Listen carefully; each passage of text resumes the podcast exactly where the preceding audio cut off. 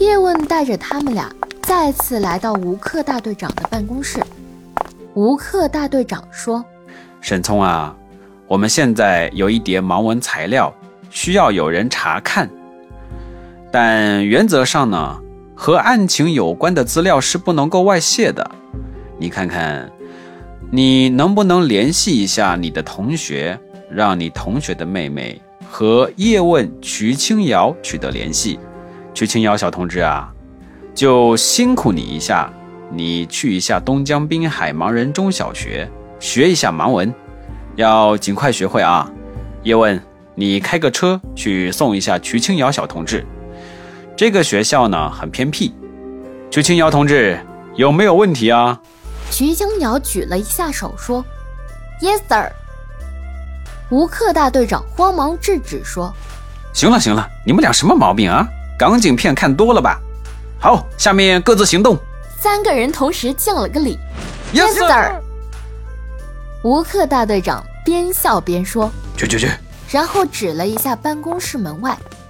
沈聪打完电话，回过头对着叶问说：“叶问，我联系好了啊。啊，我妹妹的同学很漂亮哦，你要把精力放在工作上哈。”叶问飘来杀死人的目光，直射沈聪的眼。瞿青瑶也轻蔑地看了看沈聪，同时讥笑地看了看叶问。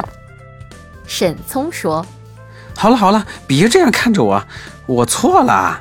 呃，警队里还有一部车，我已经安排好了，你们现在可以出发了。”三个人在走廊上告别，叶瞿二人进了电梯，来到地下车库。